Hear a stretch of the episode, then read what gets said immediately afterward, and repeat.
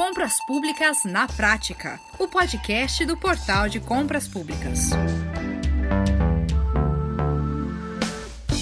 Opa! Quero começar esse episódio te perguntando: existe alguma área ociosa aí no seu município que poderia ser transformada num espaço público de lazer e cultura para a população? Imagina, olha, essa área com pista de skate, espaço para convívio, pequenos eventos, práticas esportivas. Pense agora na gestão municipal abrindo uma licitação para empresas que topem levar adiante projetos de transformação dessas áreas. Sensacional, não é? Então, é o tipo de projeto que já nasce gerando sinergia com a comunidade.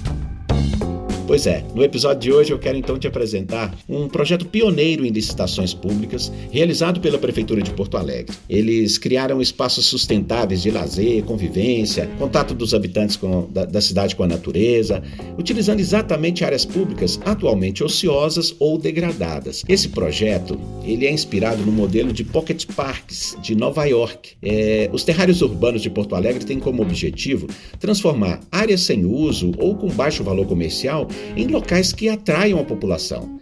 Então, para nos trazer mais detalhes sobre os terrários urbanos, está conectada com a gente a arquiteta, coordenadora de projetos de sustentabilidade da Secretaria Municipal de Meio Ambiente, Urbanismo e Sustentabilidade da Prefeitura de Porto Alegre.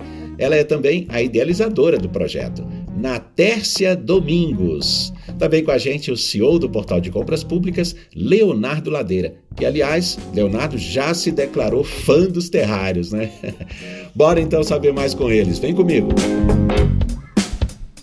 Bom, vamos então entender a origem desse projeto ouvindo a nossa convidada, Natércia. Seja muito bem-vinda aqui no Compras Públicas na Prática. Natércia, o que são exatamente esses terrários urbanos que a Prefeitura de Porto Alegre está aí licitando, né, é, via plataforma do Portal de Compras Públicas? Imagina, Max, eu que agradeço a oportunidade. Bom, os terrários urbanos, eles são áreas de convivência, né, implementadas através de práticas sustentáveis.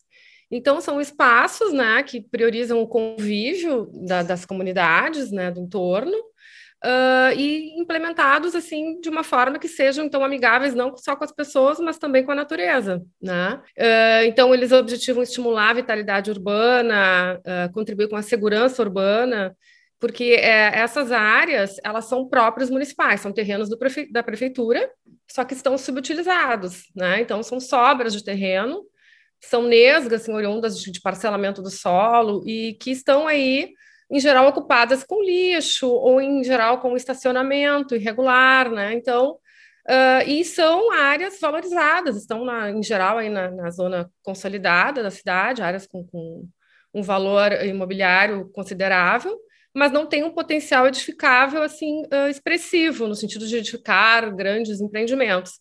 Então, nós vimos elas como um ativo, né? Um ativo não só urbanístico, mas um ativo ambiental e um ativo econômico também, né? Vamos, estamos atraindo aí empresários de pequeno e médio porte nessa, nesse primeiro piloto, né? Porque são duas modalidades e de, de implementação. Então, nesse primeiro, através da licitação, uh, nós disponibilizamos essas áreas para esses empresários implementarem então as suas atividades através de práticas sustentáveis, né? Eles têm, então, como contrapartida explorar suas atividades nesses espaços, desde que eles implementem uh, esses, essas áreas de convivência a partir das diretrizes que a nossa diretoria, diretoria de projetos e políticas de sustentabilidade, uh, define, tá? Então, uh, tem dado um resultado muito interessante, muito bonito, assim, essas primeiras propostas do piloto, e já estamos aí, então, na implementação do primeiro.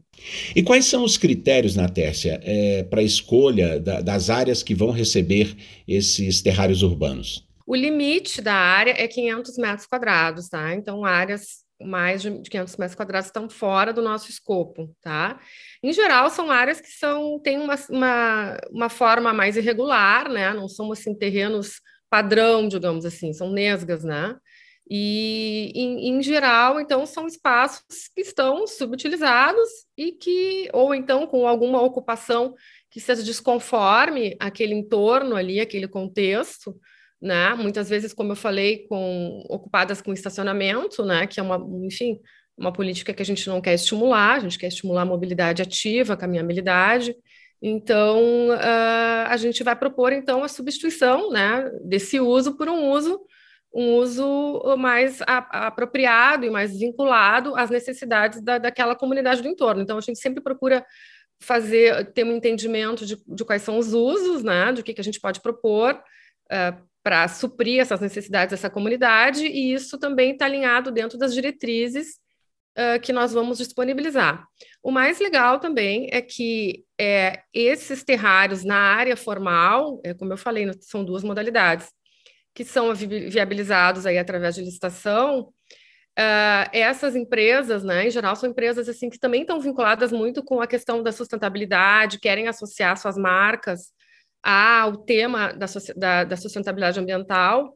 Elas, elas, elas vão, esse valor da outorga, que é, que é oriundo da licitação, nós vamos usar para implementar terrários urbanos nas áreas periféricas, que são as áreas aí que não têm um valor imobiliário expressivo, mas que tem muita carência de espaço público, né, de, de, áreas de convivência, muito mais aí, às vezes, do que nas áreas formais, nas áreas consolidadas. Então, esse piloto que nós estamos implementando uh, das áreas consolidadas, formais, áreas de alto valor imobiliário, subsidiam, digamos, os terrários urbanos das áreas periféricas numa segunda etapa, que nós também já estamos em processo de, de construção. Soubemos também, eh, Natécia, que é uma iniciativa pioneira no país, não é? Como que nasceu essa ideia, hein? Parece que a inspiração foram os pocket parks, né? Ou mini parks é, de Nova York, é isso mesmo? Sim. Assim, bom, eh, eu viajei bastante e uma das coisas que me chamou a atenção em Nova York foram esses pequenos espaços públicos que são disseminados ali pelo território, principalmente Manhattan, né? Que são oriundos aí de um bônus de índice construtivo. O que, que é isso? A, a prefeitura Uh, disponibilizava mais índice construtivo, ou seja, o, o, empreendedor pode construir mais do que está permitido normalmente pela legislação, mediante a implementação de um pequeno parque. Só que no caso de Nova York é sobre áreas privadas. Então, não é um pequeno parque, é uma pracinha, um mini parque, né? Uma área de convívio uh, vinculada a essa, a essa contrapartida que seria o, o, índice construtivo, né? Então, Nova York teve essa experiência já desde 1960, lá na década de 60. Teve algumas áreas bem-sucedidas, outras nem tanto mas eles seguem com esse programa e disseminaram assim, e isso, isso disseminaram muitas pequenas áreas, e isso é comprovado, inclusive pela teoria urbanística, que é, é, é muito relevante para a vitalidade urbana né, das cidades, é essas áreas de, de convívio, esses espaços públicos de pequeno porte. Então, nós uh, nos inspiramos nesse exemplo. Outro exemplo também é o, o Centro Aberto, em São Paulo, que, no caso, é implementado pela prefeitura, só que nós adaptamos, né? Então, a, no nosso caso, nós vinculamos a esse, essa tipologia, digamos, de pequeno porte às áreas municipais subutilizadas e principalmente a questão das, das práticas sustentáveis. Então, uh, nós temos até a intenção de uh, temos um banco de áreas bem expressivo e é disseminar essas áreas ao longo do território de maneira a formar um sistema de espaços abertos conectados de pequenas áreas que teriam até um potencial aí de mitigação de gás de efeito estufa, né? Claro, numa escala macro, assim mas é, um, é uma das, das intenções do projeto, né? É replicá-lo aí ao, ao, longo do território, dentro desse, dessa ideia, então, de mitigação e adaptação aí frente aos impactos adversos das mudanças climáticas, né? Então, essas pequenas áreas podem funcionar aí como corredores, né?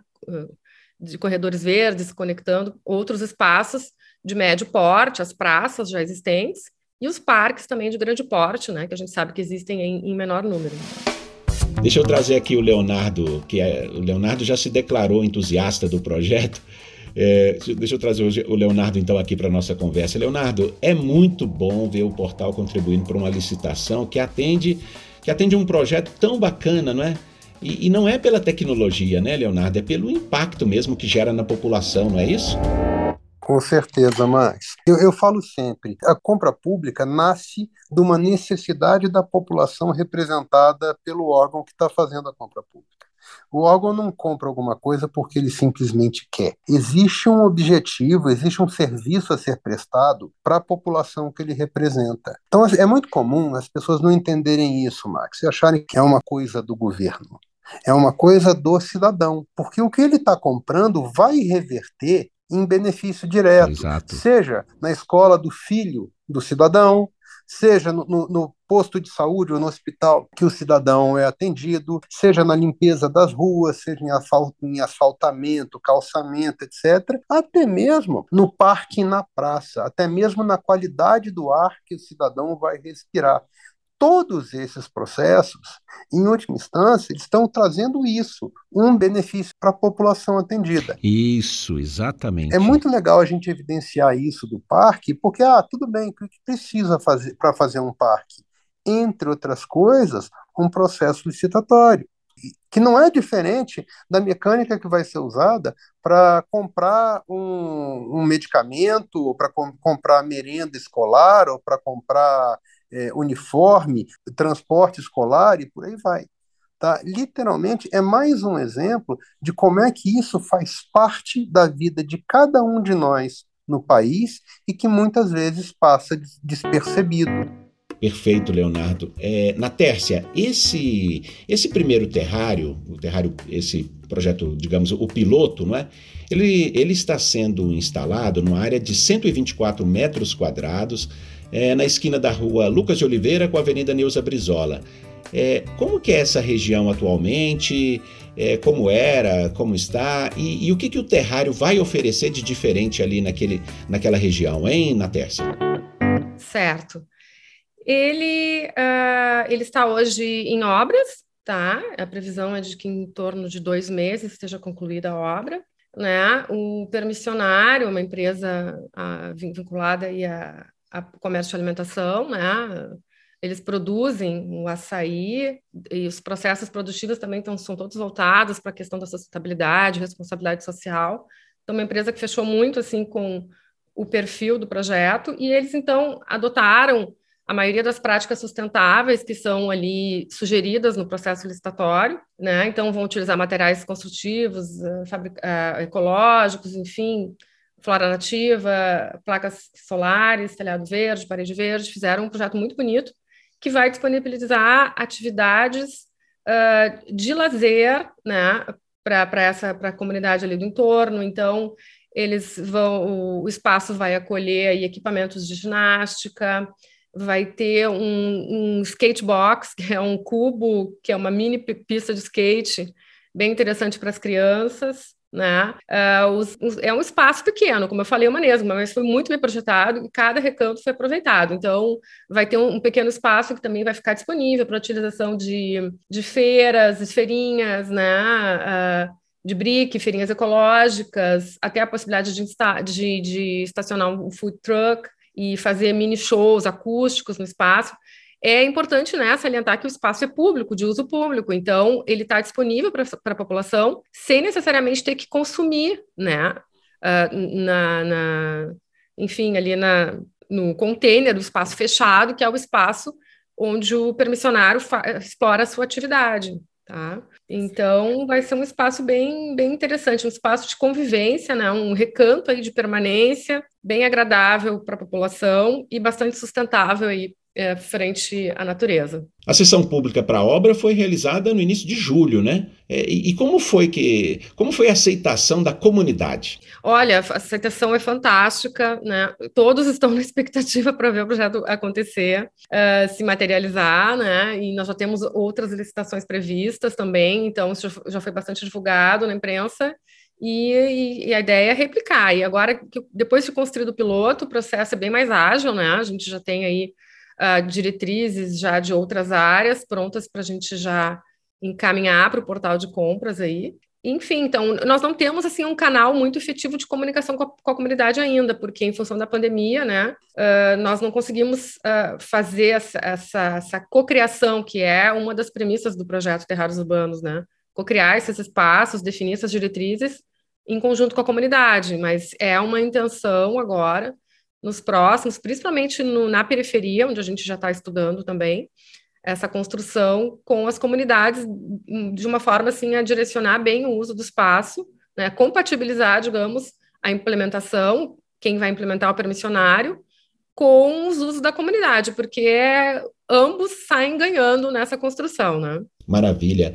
E, e, quantos terrários urbanos a prefeitura pretende construir aí ao todo, hein? E, e também se você tiver informações sobre o prazo para nos passar. Há variações no que eles vão oferecer às diferentes comunidades, na Tércia? Sim. É, como eu te falei, são duas modalidades, né? Nós temos na área formal ali de 10 a 12 áreas mapeadas, né? Já prontas, assim, para implementar, enfim, lançamento digital. Mas, assim, Uh, nós temos uma, uma, equipe enxuta, então, né, nós vamos passo a passo, vamos, vamos um a um, digamos assim, né, mas é um processo que agora, como eu comentei, já construído, ele se torna bem mais ágil, né, e como a implementação também é feita pelo permissionário, nós não temos envolvimento, a gente só vai fazer uma fiscalização, um acompanhamento, né, uhum. é, então, eles podem ir acontecendo simultaneamente, não tem problema nenhum, né. E claro que na periferia já, já é diferente. Na periferia é, são entidades aí, sem fins lucrativos que participam do processo. E, e é uma, tem um direcionamento maior, né, como eu falei, dessas, dessas necessidades aí, dessas comunidades carentes, né, por, por espaço público. Então, já é uma construção mais voltada, e necessariamente nesse caso, os projetos têm que ter um caráter social, ambiental, uh, bem uh, expressivo, assim, né? Caracterizar bem o projeto, né? Nós temos até alguma uma entidade interessada em implementar uma microfloresta urbana num, num desses terrários aí mais periféricos. Uh, mas sempre a ideia é compatibilizar interesses ambientais com interesses comunitários, sociais e os interesses uh, do, do, empreendedor, né? Daquele que vai ser o gestor e o mantenedor do espaço. Na Tércia, enfim, é, você pode também aqui é, resumir para a gente né, quais seriam aí as principais vantagens e benefícios que os terrários urbanos podem trazer às comunidades e à gestão municipal? Olha, esse projeto é muito interessante porque, como eu falei, ele tem é, os três pilares, né, bem consolidados. Então, é, para a comunidade vai contribuir muito para a saúde né, mental e física do, dos frequentadores. Né? Muitas vezes as pessoas morando em apartamento sem ter um espaço, né, um espaço de permanência mais qualificado, visto que ele tem um mobiliário urbano diferenciado, uma iluminação diferenciada, e estimular, urbanisticamente falando, vitalidade, segurança urbana para esse entorno, para essa comunidade.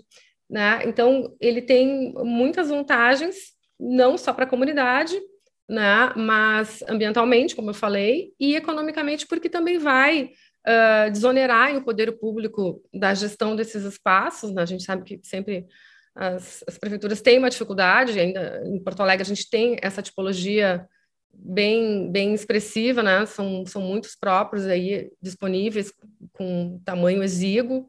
Então, é um ativo, né?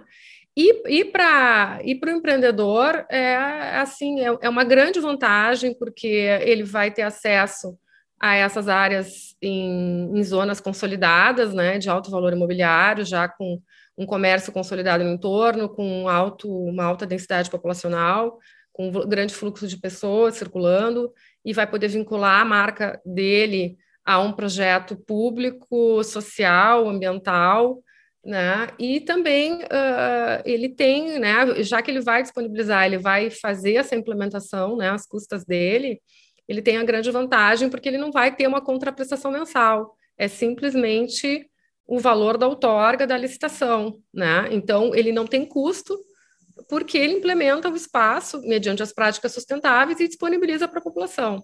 Então ele pode fazer uma modelagem econômica bem uh, segura, né? Ele tem uma segurança contratual também e tem todo o amparo e, e agilidade, né? Do, do, do, do, órgão do nosso, né? Da, da, nossa gestão aqui.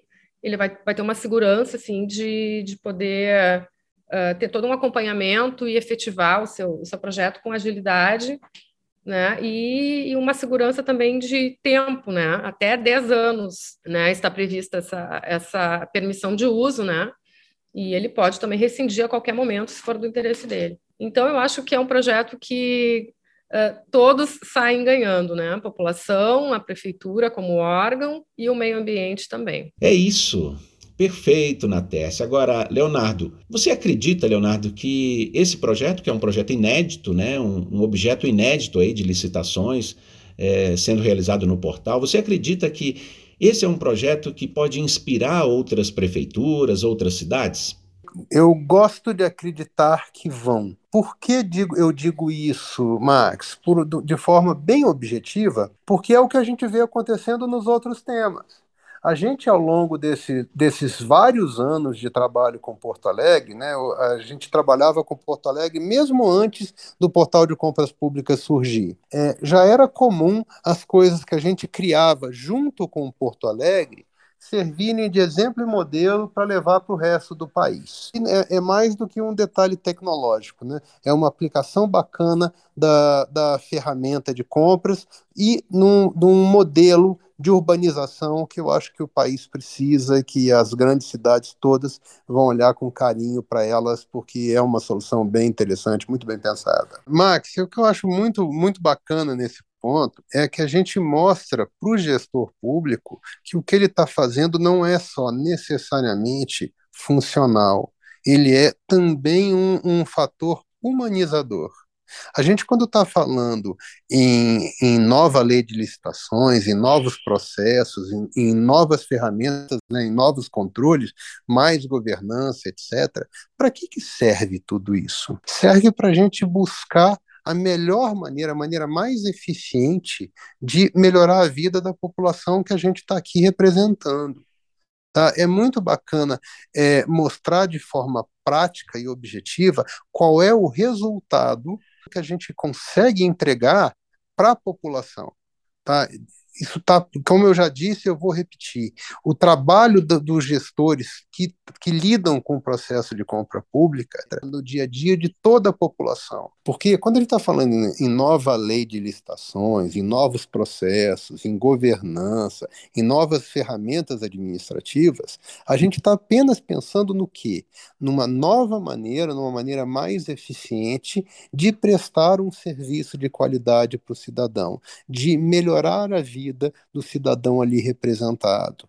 E isso, isso muitas vezes ele passa desapercebido da população em geral. Né? E a gente, quando dá atenção para esse tipo de coisa, que até aquela folha de grama que está entre a sua calçada e a sua casa, pode ter sido fruto num processo de, de compra pública. Exato. É no detalhe que isso aparece. E vamos combinar, a cidade e o mundo ia ficar muito pior se esse tipo de iniciativa não, não, não tivesse espaço para acontecer também. Isso é parte da, da, da função do Estado e o processo de compra pública tenta fazer isso da forma mais eficiente possível. É muito bacana participar desse tipo de coisa.